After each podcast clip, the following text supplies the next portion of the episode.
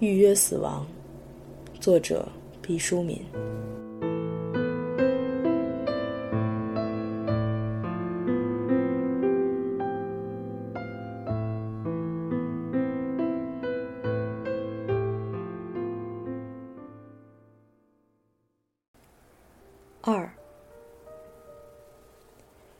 遗寿司疾，临终关怀医院的门楣上漆着这四个字。大而红，像四只巨蟹。我是第一次看到这几个字组合在一起，竟念成“遗寿吉司”，觉得甚好。这是执掌人生死的一座殿堂，对，还是司局级的。几十间病房，奶白色的雾气萦绕其上。一片静谧的院落里，晾着许多带蓝色条纹的衣裤，有尖细的冰锥悬在衣物的最低点。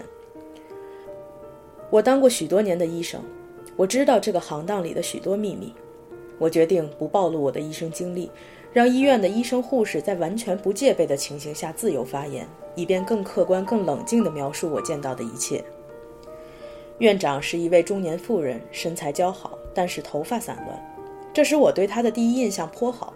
好的女医生多半不修边幅，假使她长得一般也就罢了，要是天生丽质还不知珍爱自己。你就可以放心大胆地依赖她的医术了。就这么说吗？他看完我的介绍信，问：“随便说。”我在衣兜里按了录音机。要不我问您什么，您就答什么也行。您是怎么想起来办这家临终关怀医院的？那时候我还是个医学生，我常常听到老医生对病人的家属说：“回去吧，什么好吃就弄点什么吃。”病人家属就乖乖地把病人推走了。我说：“为什么不把他们留下来试一试呢？”老医生说：“医生，医生是只医得生而管不了死的，他们已经没有医治的价值了。做什么都要有价值，识别出什么病人有价值，什么病人没有价值，是医生经验的象征。年轻人，你慢慢摸索。”我说：“那他们怎么办？那些已经没有医治价值，可是还活着的人？”老医生说：“那不是我们的事。”那是人类的一个死角。后来我的经验渐渐丰富了，我非常希望自己把他们忘掉。医生的基本训练之一就是让自己的心灵逐渐粗糙。可是随着我见过的死亡越多，我越发现死亡是那样的不平等。我私下里做过一个调查，你知道人一般是死在哪里？不知道，医院里吧？我没有多大把握的说，大多数人都会这样说。可是严酷的数字表明，只有三分之一的人是死在医院洁白的病床上，他们大部分是年轻人或是高干，一直到死都有人服侍他们。普通的老人就没有这番待遇了。三分之一的死在急救车里，家里的人发现他们不行了，赶快往医院运，铁皮的救护车就成了最后的归宿。还有三分之一的老人死在家里，可以说，假如你是一个平民。你多半是在没有医疗保护的情景下寂寞的死去。生命是一个完整的过程。作为中国人，我们画的不圆。院长忧郁地注视着我，那目光分明是为我将来的死亡之地惋惜。所以您就创办了这所医院？我避开了他悲天悯人的视线。是的，很难，租房子、添设备、招人手。这里一共有多少人？我问。你是说工作人员吗？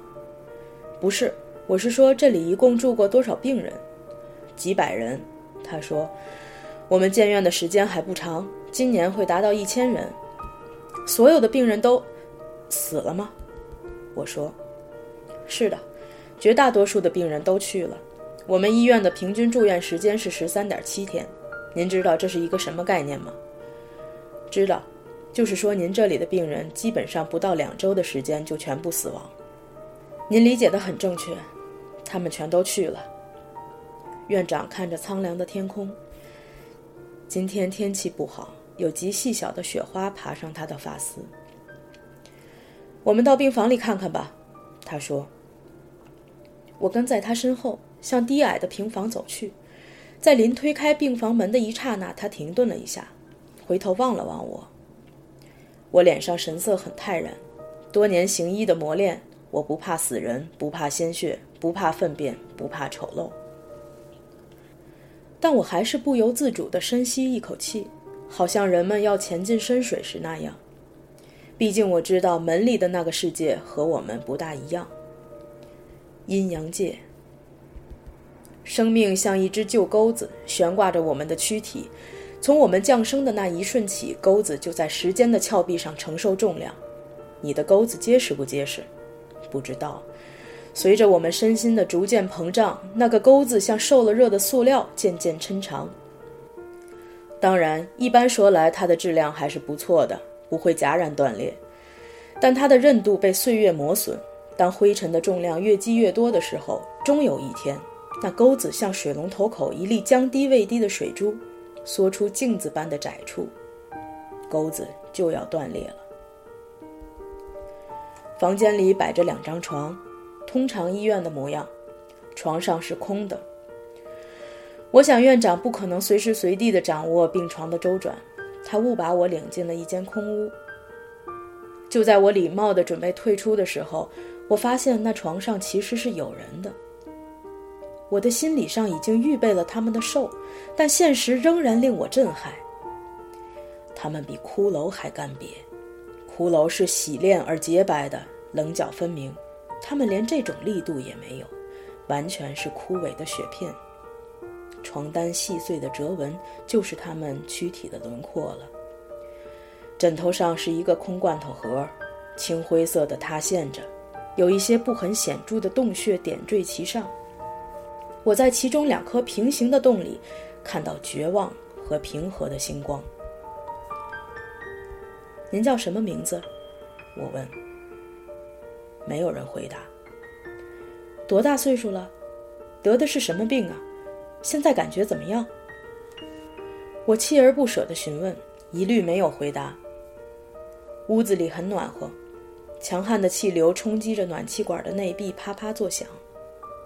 他们不会回答你的，世界在他们心中已经不存在了，他们只是在等待，等待上路，到远方去。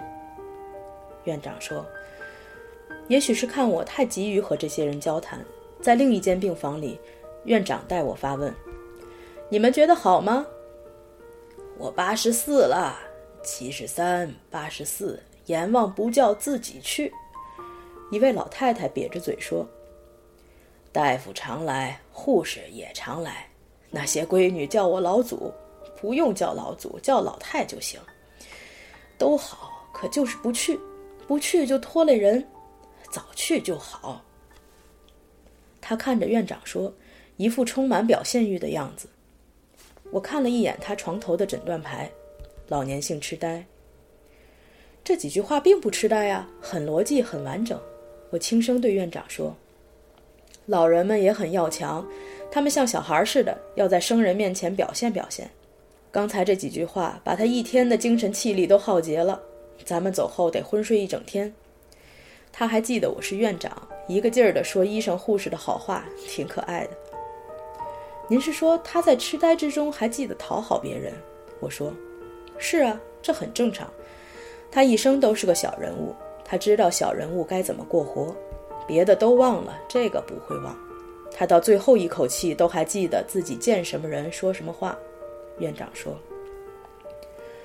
我们一间间屋子走过去，濒死的人是那么的相似，极端瘦弱，极端淡漠。”在这个过程中，你觉得自己快速的衰老。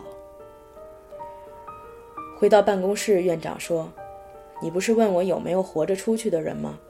我想起来了，有一个的。”